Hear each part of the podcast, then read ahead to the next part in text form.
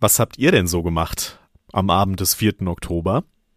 Schließlich waren ja alle Dienste von Facebook down und ein Großteil der weltweiten Kommunikation, so fühlte es sich zumindest an, ist zusammengebrochen.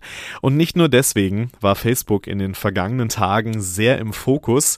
Vorwürfe, dass der Konzern wissentlich seiner großen Verantwortung nicht genügend nachkommt, stehen im Raum und dass er nicht genug gegen Fake News auf seinen Plattformen unternimmt, das monieren Kritiker ja schon lange. Facebook hält dagegen, unter anderem auch mit Initiativen wie Facebook News, das jetzt in Deutschland seit ja, einem halben Jahr ungefähr läuft. Deshalb schauen wir heute im Podcast mal drauf, wie es bis jetzt so läuft und wie es in die Gesamtstrategie von Facebook passt. Jetzt geht's los. This is Media Now, der Podcast der Medientage München.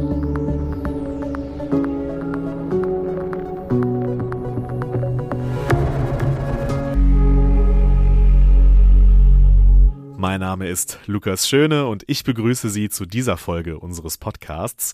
Die Medientage München stehen vor der Tür. Schon bald ist es soweit und wir öffnen die Tore des ISA-Forums in der Münchner Innenstadt und wir öffnen natürlich auch die digitalen Tore unserer Plattform. Hybrides Event, das ist das Stichwort. Dazu gerne auch in die vorvergangene Folge mit unserem Geschäftsführer Stefan Sutor einmal reinhören. Heute aber wollen wir inhaltlich einsteigen und auf ein Thema schauen, das bei den Medientagen eine große Rolle spielen wird. Es geht um Fake News, es geht um Desinformation im Netz und vor allem die Frage, was wir dagegen tun können. Ein Player, der bei diesem Thema immer wieder im Mittelpunkt steht, ist Facebook. Auf den Plattformen des Megakonzerns verbreiten sich Fake News, Hass und Desinformation besonders gut und Facebook tut zu wenig dagegen. Das sagen die einen in der Diskussion. Facebook selbst hält dagegen, dass ein Großteil davon entfernt wird nach den Gemeinschaftsstandards und auch sonst versuchen sie gegenzusteuern. Zum Beispiel mit dem Projekt Facebook News, das vor einem halben Jahr in Deutschland gestartet ist. Und darüber, wie es bis jetzt so läuft und wie es funktioniert und wie Facebook es auch eventuell weiterentwickeln will, darüber sprechen wir heute mit Guido Bülow. Er ist Head of News Partnerships in Zentraleuropa bei Facebook und damit auch zuständig für Facebook News hierzulande. Hallo Herr Bülow, ich freue mich, dass Sie zu Gast sind hier bei uns im Podcast. Vielen Dank für die Einladung, Herr Schöne. Gerne. Herr Bülow, in zwei Wochen ist es soweit, dann stehen die Medientage vor der Tür, beziehungsweise liebe Hörerinnen und Hörer, ich weiß nicht, wann ihr zuhört, aber am 25. Oktober geht's los, wie ihr wisst. Und Sie sind am 27. Oktober dann an dem Mittwoch zu Gast bei den Medientagen. Wie wichtig ist es eigentlich für Facebook und für Sie, dass Sie bei einem Medienevent auch in Austausch kommen mit den Verlagen, mit Rundfunkanstalten, halt mit der Zielgruppe der Medientage? Ähm, welchen Stellenwert hat das für Sie? Für uns ist es extrem wichtig, äh, bei solchen Medienveranstaltungen dabei zu sein. Wir treffen Partner, mit denen wir schon seit langen Jahren im Austausch stehen, mit denen man nochmal Gespräche intensivieren kann. Wir treffen neue Leute, wir nehmen am Diskurs teil. Ähm, es wird ja viel über Facebook gesprochen ähm, und ich finde, es ist auch wichtig, dass wir Teil dieser Diskussion sind, um ja zum einen miteinander sprechen zu können, als auch ja nochmal von uns zu hören, wie wir vielleicht über bestimmte Dinge denken, äh, so dass man sich am Ende dann auch vielleicht eine, eine bessere Meinung über bestimmte Dinge bilden kann. Also kurzum, ich finde, solche Veranstaltungen sind sehr, sehr wichtig für den Austausch und einfach, dass man im Dialog ähm, steht.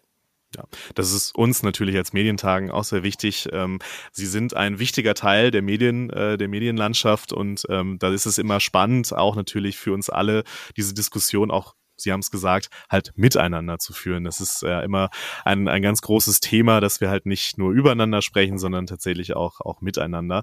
Und der, ich sag mal, ja, ähm, hauptsächliche Grund, warum wir, warum wir sie dieses Jahr eingeladen haben, ist natürlich das Thema Facebook News.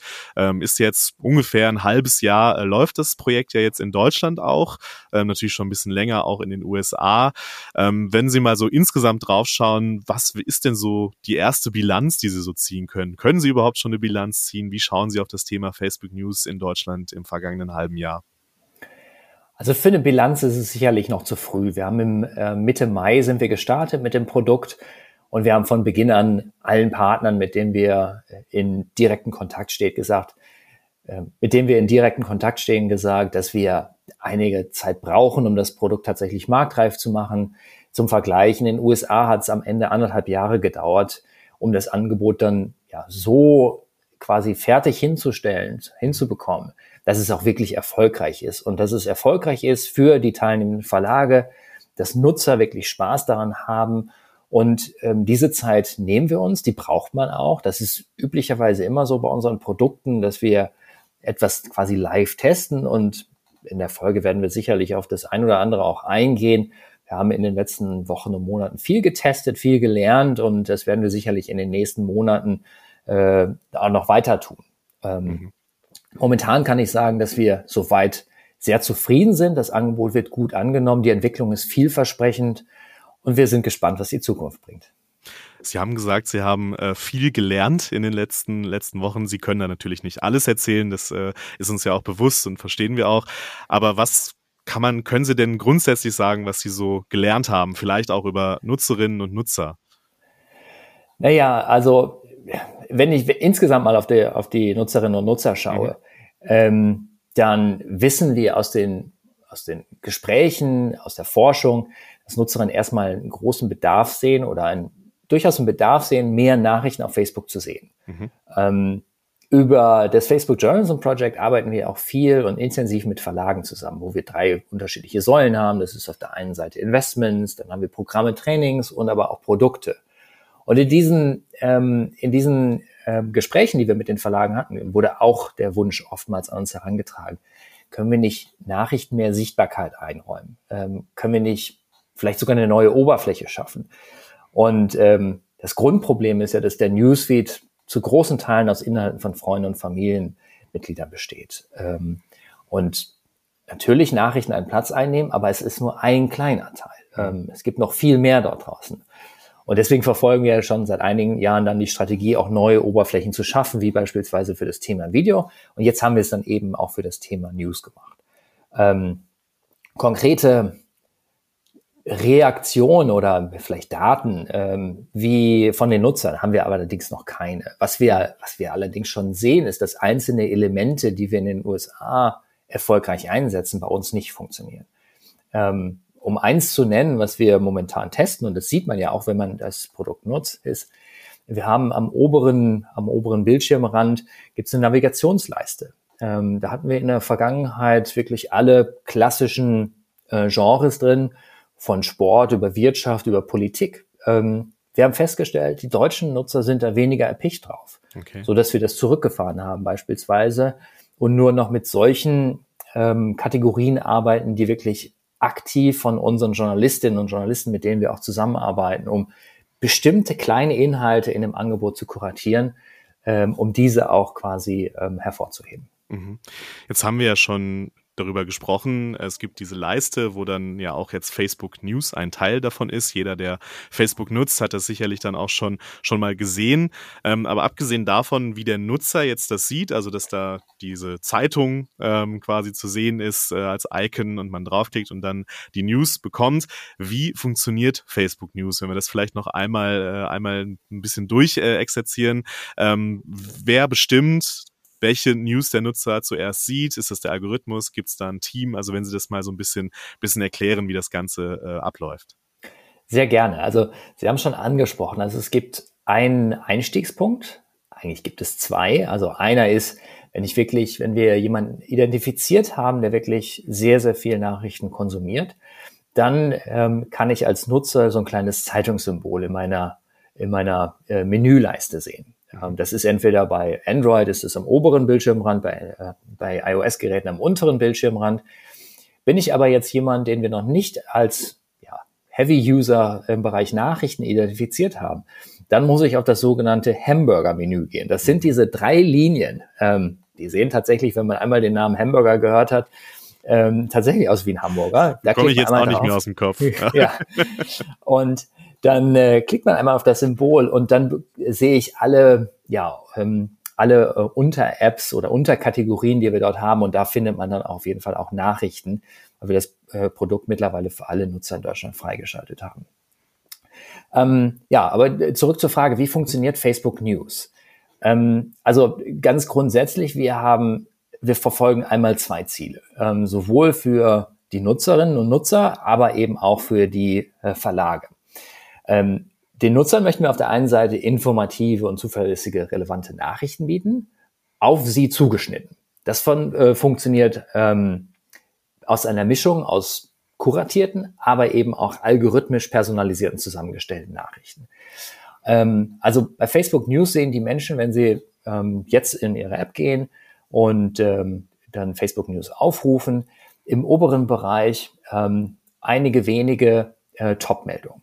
Die Top-Meldungen, das sind kuratierte Meldungen, die Journalistinnen und Journalisten ausgewählt haben. Ähm, die sind für alle Menschen in Deutschland gleich. Ähm, das sind Nachrichten, die, ähm, die relevant sind, die jeder an diesem Tag gelesen haben sollte, wenn er einmal in dieses Angebot geht.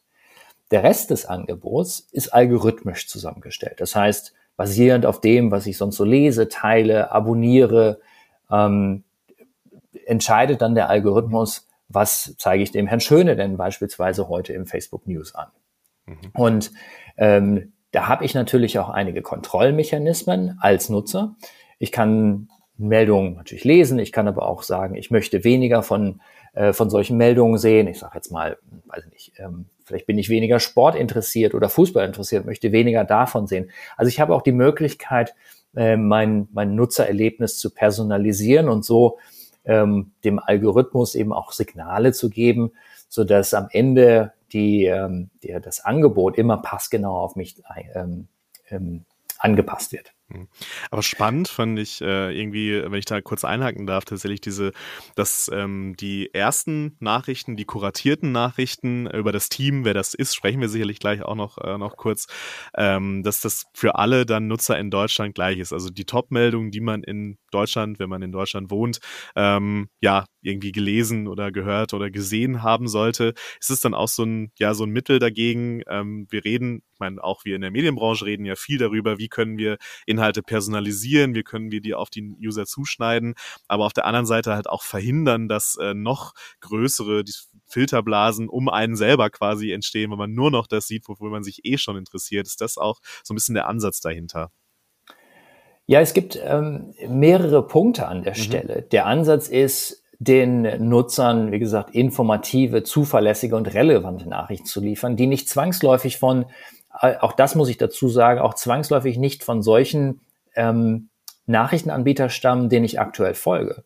Mhm. Also ich sag mal, ich folge beispielsweise dem Spiegel nicht auf Facebook, heißt nicht, dass ich dann keine Spiegelmeldung beispielsweise in Facebook News sehe, sondern ähm, hier entscheiden wir allein anhand der Relevanz, der Informativität, ähm, natürlich auch, wie gesagt, ähm, ob das Thema für mich äh, persönlich auch relevant ist. Ähm, wenn ich auf den Algorithmus schaue, wenn ich auf die Kuratierung schaue, da geht's dann tatsächlich, äh, wie gerade angesprochen, und auf, auf die, ja, hat das Thema eine Bedeutung in Deutschland? Mhm. Wenn ich jetzt, äh, wir hatten vor, äh, vor nicht allzu langer Zeit hatten wir die Bundestagswahl. Ja. Und rund um die Bundestagswahl haben wir auch einen Themenschwerpunkt gehabt. Ähm, die Themenschwerpunkte sind komplett kuratiert von unserem Team, ähm, von Journalistinnen und Journalisten, ähm, die ja jahrelange Erfahrung haben, aber sie sagten, ja, wir gehen da gleich auch nochmal auf das Thema ein. Und ähm, die im Grunde genommen ähm, Inhalte zu, zur Bundestagswahl zusammengestellt haben. Das ähm, natürlich das tagesaktuelle Geschehen, aber natürlich auch Themenschwerpunkte wie beispielsweise ähm, Rückblick auf die Kanzlerschaft oder eine Zusammenstellung von verfügbaren Livestreams zur äh, am, am Wahltag beispielsweise.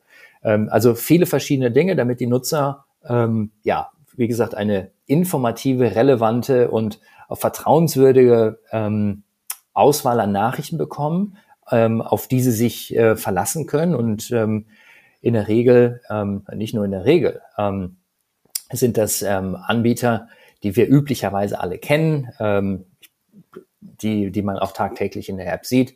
Also beispielsweise, ich sage jetzt mal eine Süddeutsche Zeitung oder aber ein Spiegel oder eine SZ, äh, SZ hatte ich schon genannt, äh, eine FAZ und viele andere, also Medienmarken, die uns tagtäglich begehen, die für ähm, begegnen, die für, ähm, die für Informationen, zuverlässige Informationen und relevante Nachrichten stehen. Hm. Jetzt haben wir äh, viel über die Kuratierung gesprochen, was für ein Konzept, eine Idee dahinter steckt. Wer kuratiert denn? Was ist das, was ist das für ein Team? Wer steckt dahinter? Ähm, Sie sagen ja, dass das auch vertrauenswürdig äh, ist. Ähm, wer entscheidet das am Ende, was man, was so die relevanten Nachrichten sind? Ja. Ähm, bevor ich auf das Team eingehe, mhm. äh, wir hatten vor im Frühjahr 20, 2019 gab es ein Gespräch zwischen Mark Zuckerberg und Matthias Döpfner.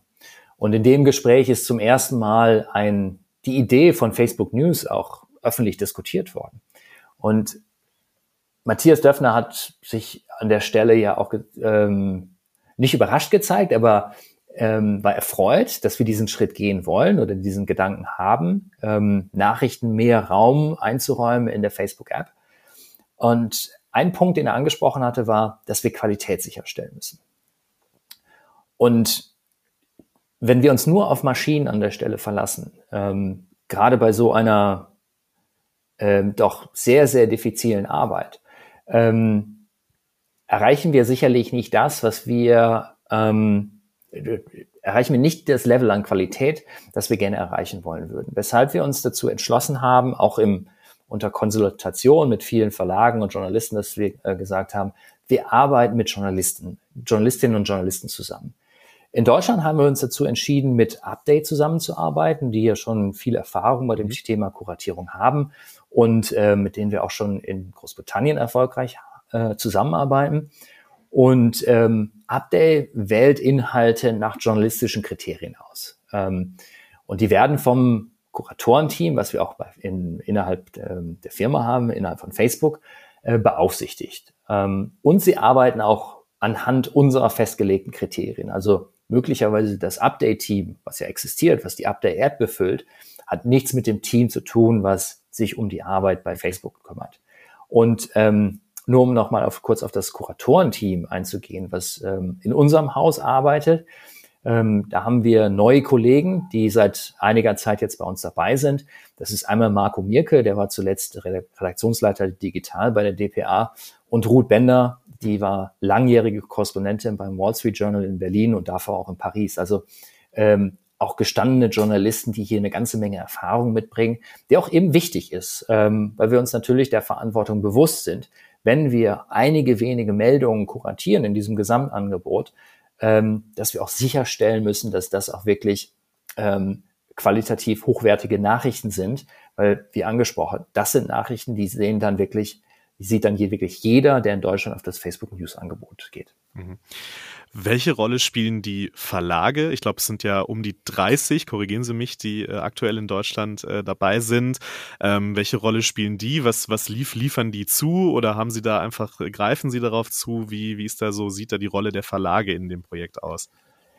Ja, also ganz prinzipiell, ich habe ja vorhin schon mal gesagt, die, wir haben ja zwei zwei Zielgruppen im, im Blick. Das eine, das sind unsere Nutzer, denen ein attraktives Angebot zu machen ähm, in der Facebook-App aber eben auch die Verlage. Und die Verlage wollen wir an der Stelle unterstützen, neue Zielgruppen zu erreichen, durch auch die Mechanik, dass wir äh, nicht unbedingt nur Inhalte von solchen Marken anzeigen, denen Sie oder ich folge, ähm, sondern eben auch ja quasi, man könnte sagen, eine Art Sampling betreiben und damit ähm, äh, Nutzerinnen und Nutzern ja einfach neue Marken präsentieren den Verlagen auch die Möglichkeit geben, Inhalte stärker zu monetarisieren, dadurch, dass eben neue Nutzer in, den Conversion Funnel reinkommen und damit auch ihr Geschäftsmodell ähm, nachhaltig weiterzuentwickeln.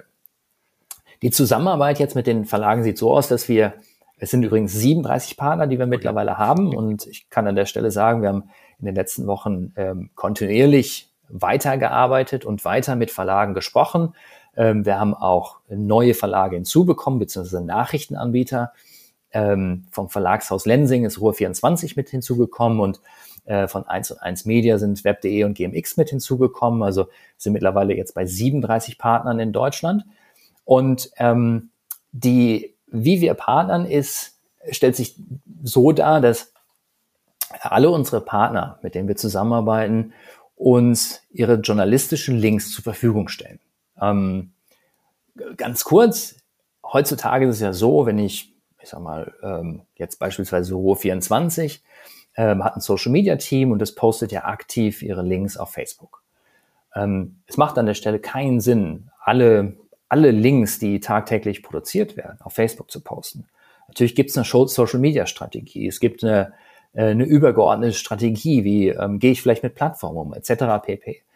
Und im Rahmen der Partnerschaft ist es so, dass wir eben alle Links zur Verfügung gestellt bekommen, sodass sowohl unser Algorithmus als auch unser äh, Team an Kuratorinnen und Kuratoren die Möglichkeit haben, auf einen großen Pool zuzugreifen und entsprechend Nutzern das bestmögliche journalistische Angebot möglich zu machen. So sieht in etwa die Zusammenarbeit mit den Verlagen aus. Und ähm, ja, wir stehen regelmäßig im Austausch, ähm, halten natürlich die Verlage über die Weiterentwicklung des Produkts auf dem Laufenden. Ähm, und es gibt Austausch mit dem Kuratorenteam, damit man eben auch vielleicht versteht, was sind Inhalte, die irgendwie äh, gut funktionieren kann, um ja einfach nur mal eine Idee davon zu bekommen, ohne dass ähm, wie es vielleicht bei anderen Produkten der Fall ist, von irgendwelchen Wettbewerbern, wo Leute sitzen müssen, die extra dafür Inhalte machen müssen oder äh, Artikel machen müssen. Hier ist es so, dass wir im Grunde genommen auf das aufsetzen, was akt ähm, aktuell existiert. Also das, was äh, tagtäglich in den, in den äh, Redaktionen entsteht, wir, kann quasi bei uns im Produkt dann verfügbar gemacht werden. Mhm. Kommen mir zwei Fragen direkt. Ähm, die eine Frage ist, kann ich als Verlag, wenn ich jetzt als Partner äh, mit Facebook bei dem Projekt zusammenarbeite, könnte ich da zum Beispiel auch sagen, okay, wir haben jetzt hier diese und diese Nachricht oder diese und diese Meldung, äh, die ist so wichtig, die muss eigentlich, also kann man auch Ansprüche stellen, in Anführungszeichen, sage ich mal, an Facebook und sagen, äh, schaut mal, vielleicht könnte, könnte das priorisiert werden, also was natürlich auch Interesse der Verlage wäre an der Stelle. Ähm, ist das möglich oder ist das, entscheidet das am Ende wirklich nur das, äh, das Team dann? Also am Ende entscheidet es das Team. Mhm. Es gibt natürlich schon einen regelmäßigen Austausch, wo wir sagen, was sind denn eure Themenschwerpunkte für das kommende halbe Jahr? Ähm, sowas machen wir schon, um einfach zu wissen, ähm, müssen wir, ich sage jetzt mal ganz banal, ähm, die Fußball-Weltmeisterschaft auf dem Radar haben? Müssen wir andere Großereignisse berücksichtigen, die für Deutschland relevant sind, weil wir wissen, ähm, die Nachrichtenanbieter in Deutschland werden darüber berichten. Ähm, wir sind nicht an dem Punkt, dass ähm, ja, einzelne ähm, Redaktionen uns dann Artikel ähm, ja, versuchen, ich sage jetzt mal ganz klassisch zu pitchen. Ja. Ähm, das nicht, nein. Wir haben unsere, wir haben auch, wie gesagt, wir haben ähm, redaktionelle Vorgaben, wir haben ein Redaktionsstatut. Das ist, ähm, ich glaube, da muss müssen wir uns nicht vor verstecken vor, ähm, vor wirklich gestandenen Redaktionen, die ja auch Redaktionsstatuten haben. Die sind sehr, sehr strikt, zum Teil strikter. Ähm, aus dem einfachen Grund, weil wir natürlich, wenn wir jetzt überlegen, wir haben, wir kuratieren einen Artikel, der kann dann möglicherweise von vielen Millionen Nutzern irgendwie gesehen werden, dass wir damit natürlich auch eine Verantwortung haben. Deswegen sind wir im Zweifel vielleicht auch bei manchen Themen vielleicht langsamer, ähm, aber einfach, weil wir sicherstellen wollen, dass das, was wir quasi kuratieren, dann ähm, auch den Qualitätsstandards entspricht. Mhm. Sie haben gerade gesagt, Sie bekommen dann die Links zu den äh, journalistischen Inhalten. Das war auch die zweite Frage, die sich dann angeschlossen hätte. Ähm, es gibt ja auch die Inhalte, die hinter einer Paywall zum Beispiel sind oder in den Bezahlangeboten äh, der Verlage. Äh, wie gehen Sie damit um? Ähm, wir, wir, treffen am Ende keine Unterscheidung zwischen, mhm. zwischen bezahlten Artikeln oder frei verfügbaren Artikeln. Ähm, Im Grunde ist es sogar so, dass wir versuchen, mit dem Angebot die Leute stärker an das Thema Bezahlinhalte heranzuführen. Ähm, wir wissen natürlich, dass manche Verlage ähm, damit arbeiten, dass sie im Vorschaubild beispielsweise sagen wir, Plus-Logo drin haben, um den Leuten auch zu signalisieren, ähm, das ist möglicherweise ein Paywall-Artikel oder ein Artikel, der hinter der Paywall steht. Für uns spielt das überhaupt, überhaupt keine Rolle in diesem Produkt. Ähm, uns geht es tatsächlich um ja, die journalistische Qualität und ob die vor oder hinter der Paywall steht, ähm, spielt an der Stelle überhaupt keine Rolle. Und wie gesagt, die Idee ist tatsächlich, mehr Nutzer in den Conversion Funnel äh, der, der Verlage reinzubekommen, so dass ja entweder die Leute sich dazu entschließen, dann ein Abo abzuschließen oder vielleicht auch entscheiden, sich erstmal die App runterzuladen, vielleicht auch den Newsletter zu abonnieren, um so ja enger mit dem Verlag dann und dem Angebot dann im Austausch zu stehen. Mhm. Ähm, das klingt, äh, was, was Sie jetzt gerade auch nochmal gesagt haben, äh, quasi die Nutzer auch näher an die Verlage zu bringen, klingt natürlich auch spannend äh, für lokale Verlage, für, sagen wir mal, kleinere Verlage. Da sind ja auch einige schon äh, dabei bei Facebook News. Spielen lokale Inhalte auch dadurch verstärkt eine Rolle für Facebook? Ist das auch ein Ziel, mehr lokale Inhalte mit einzubinden? Lokale Inhalte spielen auf jeden Fall eine Rolle, ja. Ähm, das kann ich auf jeden Fall unterstreichen und dafür sprechen ja auch einige der Partnerschaften, die wir geschlossen haben. Be bevor ich da noch weiter reingehe, mhm. muss ich, glaube ich, nochmal auch einen ganz kleinen Exkurs machen. Also das, das Produkt besteht nicht nur aus den, aus den Links der, mhm. ähm, der, der Partnerschaften, die wir geschlossen haben, also mit den 37 Verlagen und dann sind dann sind am Ende etwas mehr als 100 Medienmarken, die wir quasi im Portfolio haben, sondern im Grunde genommen kann jeder, jeder, der sich bei uns auf der Plattform als Nachrichtenanbieter registriert, Teil des Angebots sein. Ähm, ob eine Partnerschaft existiert oder nicht. Okay. Das funktioniert im Grunde genommen folgendermaßen. Ich habe eine Facebook-Seite, ich registriere mich im Newspage Index. Das ist für uns einmal ähm, die, wo wir einmal überprüfen, handelt es sich wirklich um eine Nachrichtenseite, werden bestimmte Standards eingehalten, wie beispielsweise, kann man auch öffentlich nachlesen, gibt es einen Zeitstempel, wird der Autor genannt äh, und viele andere Dinge, die ähm, oftmals üblich sind. Und äh, der zweite Schritt ist, dass unsere Gemeinschaftsstandards eingehalten werden, beziehungsweise die Richtlinien zur Integrität. Also kein Engagement-Baiting, kein Clickbaiting, keine Verbreitung von Falschinformationen. Und sind die Standards, also die drei Zugangskriterien dann erfüllt, kann im Grunde genommen jeder Link, der heute von einem Nachrichtenanbieter auf Facebook gepostet werden, auch den Weg in das Angebot finden. Also wir schließen an der Stelle niemanden aus. Das will ich nur einmal klarstellen, weil ähm, wir natürlich jetzt viel von den Partnerschaften gesprochen haben. Aber zurück zu den ähm, äh, lokalen Verlagen. Ja, die sind uns an der Stelle wichtig und wir haben einige Partnerschaften geschlossen und wir stehen natürlich auch weiter im Austausch mit Verlagen um zu gucken, macht es Sinn, dass sie Teil, ähm, ähm, äh, Teil des Produkts als Partner werden oder über den anderen Weg, den ich gerade genannt habe. Und ähm, da, da gibt es ergebnisoffene Gespräche. Wir gucken natürlich auch, das muss ich ganz offen dazu sagen, dass wir, wir sind ja ein relativ junges Produkt noch damit. Mhm. Und anders als in den USA möglicherweise, wo wir auch schon ganz gezielt aussteuern können, ähm, eine Person ähm, hat ihre äh, Facebook-App gerade in, ich weiß jetzt nicht, irgendwo in Idaho ähm, geöffnet. Und ähm, wir wissen dann auch ganz genau, welche, äh, welche Medienanbieter kommen denn quasi aus dieser Region. Fällt uns das tatsächlich noch schwerer in Deutschland, so dass mhm. die Zuordnung der lokalen Inhalte hier uns aktuell noch ein bisschen schwerer fällt. Ähm, wir aber natürlich daran auch arbeiten, um sagen wir, diese Aussteuerung noch besser zu schaffen, weil wir eben wissen, wie sehr äh, Nutzerinnen und Nutzer eben auch auf lokale Inhalte ähm, wie sehr sie lokale Inhalte auch interessiert. Also da auf jeden Fall schon mal eine Weiterentwicklungsgeschichte, äh, die Sie angesprochen haben, da auch die lokalen Inhalte noch ein bisschen, ja, bisschen enger zu fassen, nochmal zu schauen, äh, wie können wir das am besten zuordnen. Denn meine nächste Frage zielt genau auf so, ja, wie das Projekt vielleicht auch sich noch weiterentwickeln kann.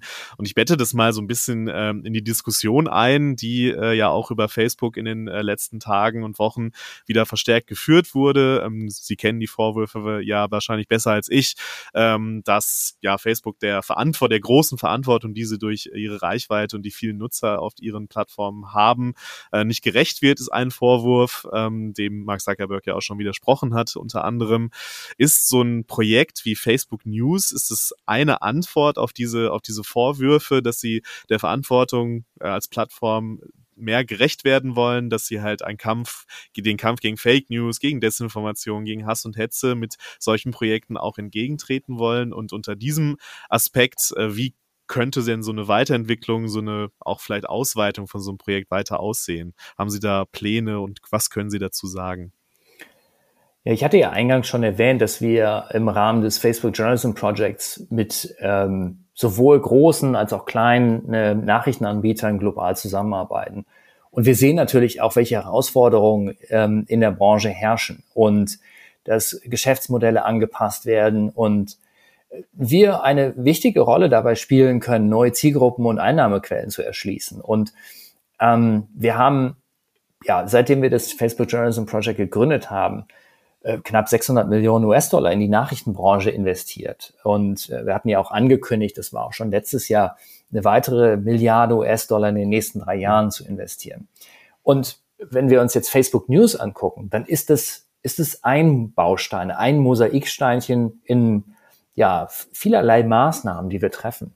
Ähm, wir haben beispielsweise mit mehr als 2600 Verlagen weltweit zusammengearbeitet im Rahmen des ähm, vielerlei Projekte. In Deutschland gerade aktuell hier mit dem ähm, ähm, äh, Accelerator-Programm, wo wir 18 äh, Lokal- und Regionalverlage versammelt haben, die ähm, mit, mit Coaches, mit Coaches aus aller Welt irgendwie zusammenarbeiten, um das bestehende Geschäftsmodell weiterzuentwickeln. Wir arbeiten mit äh, Verbänden zusammen, beispielsweise die News Publishing Masterclass mit dem VDZ haben wir entwickelt. Extrem erfolgreiche ähm, äh, Webinarserie, ähm, die über den Sommer gelaufen ist, wo es um neue Arten von Storytelling ging.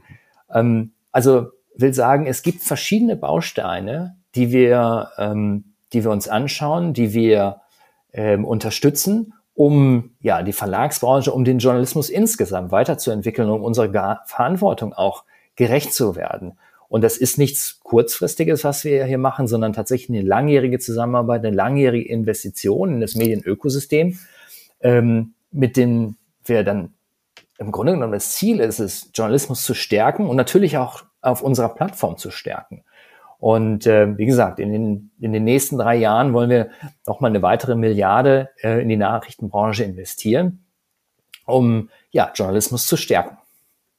Und ich glaube, dass das auch eine, ja, ein guter Punkt ist, über den wir dann sicherlich auch bei den Medientagen in ihrem Panel, unter anderem ist Google ja auch dabei, die Taz ist dabei, Zeit Online ist dabei, sicherlich auch noch äh, dann weiter diskutieren werden und gerade in dem Austausch dann wirklich auch mit Google und auch mit den, äh, mit den beiden angesprochenen Verlagshäusern sicherlich nochmal auch äh, noch Aspekte dann dazukommen werden. Da sind wir schon ganz gespannt. Herr Bülow, vielen, vielen Dank, äh, dass wir heute schon mal über Facebook News und die Strategie, die äh, hinter Facebook News steht, ein wenig reden konnten.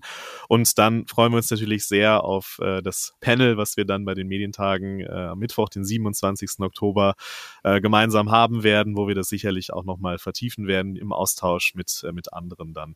Darauf freuen wir uns und dann ja, sehen wir uns wahrscheinlich dann schon wieder. Herr Bülow, Super. vielen Dank für das Gespräch. Ebenso, vielen Dank.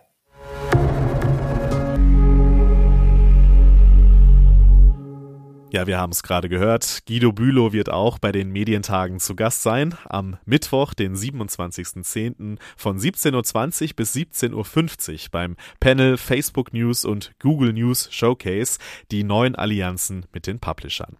Da diskutiert er, wie angesprochen, unter anderem mit der Geschäftsführerin der Taz, Aline Lüllmann, und Gerrit Rabenstein, dem Head of News and Publishing Partnerships bei Google. Da werden sicherlich auch noch spannende Aspekte rund um das Thema beleuchtet und diskutiert. Darüber freuen wir uns und wer dabei sein möchte, gerne ein Ticket sichern auf unserer Homepage medientage.de, ein Tagesticket für den Mittwoch oder natürlich auch für die anderen Tage. Schaut da einfach gerne mal ins Programm, was euch interessiert und was ihr spannend findet. Wir freuen uns, wenn ihr dabei seid, wenn ihr vorbeikommt und freuen uns, dass die Medientage München zum Teil wieder mit Publikum stattfinden können. Darüber reden wir dann nächste Woche natürlich auch nochmal eingehender, wie genau das Ganze dann ablaufen wird. Ja, und dann ist es auch bald schon soweit. Am 25. Oktober geht's los. Wir freuen uns. Macht's gut und bis zur nächsten Folge. This is Media Now, der Podcast der Medientage München.